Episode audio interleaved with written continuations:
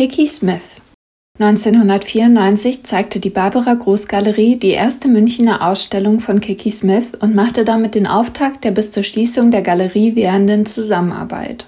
Zu diesem Zeitpunkt war die amerikanische, in Deutschland geborene Künstlerin bereits eine bekannte Größe im internationalen Kunstbetrieb.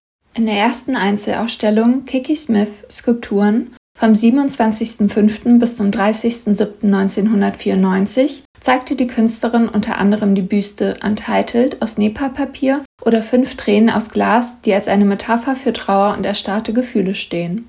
Während der Ausstellung organisierte Groß in der Akademie der Bildenden Künste München ein Gespräch der Künstlerin mit Studentinnen. In ihrem Övre beschäftigt sich Smith mit dem menschlichen Körper. Sie thematisierte zu diesem Zeitpunkt vor allem seine Anatomie, seine Fragilität und seine Erscheinung als Spiegel gesellschaftlicher Entwicklung.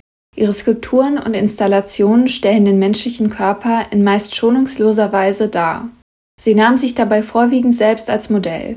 Smith hielt fest, meine Arbeit handelt eigentlich von mir, davon, in diesem Leben, in dieser Haut zu sein.